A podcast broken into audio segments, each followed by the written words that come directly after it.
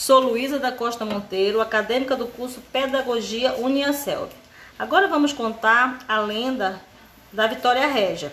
De origem anônima, foi transmitida e conservada pela tradição oral. A Vitória Régia. A lenda da Vitória Régia é brasileira, de origem indígena tupi-guarani.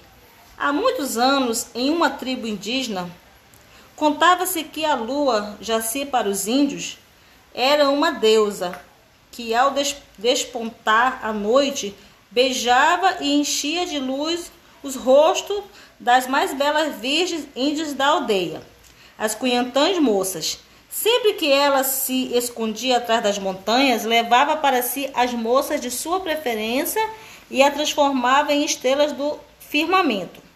Uma linda jovem virgem da tribo a guerreira Nayar, vivia sonhando com este encontro e mal podia esperar pelo grande dia em que seria chamada por Jaci. Os anciões da tribo alertavam Nayar, depois de seu encontro com a sedutora deusa, as moças perdiam seu sangue e sua carne, tornando-se luz. Viravam as estrelas do céu, mas quem o impediria? Nayar queria porque queria ser levada pela lua.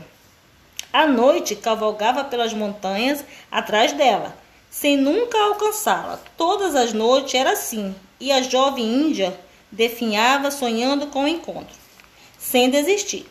Não comia e nem bebia nada. Tão obcecada ficou que não havia pajé que lhe desse jeito. Um dia, tendo parado para descansar à beira de um lago, viu em sua superfície a imagem da deusa amada. A lua, refletida em suas águas, cega pelo seu sonho, lançou-se ao fundo e se afogou. A lua, compadecida, quis recompensar o sacrifício da bela jovem índia e resolveu transformá-la em uma estrela diferente de todas aquelas que brilhavam no céu.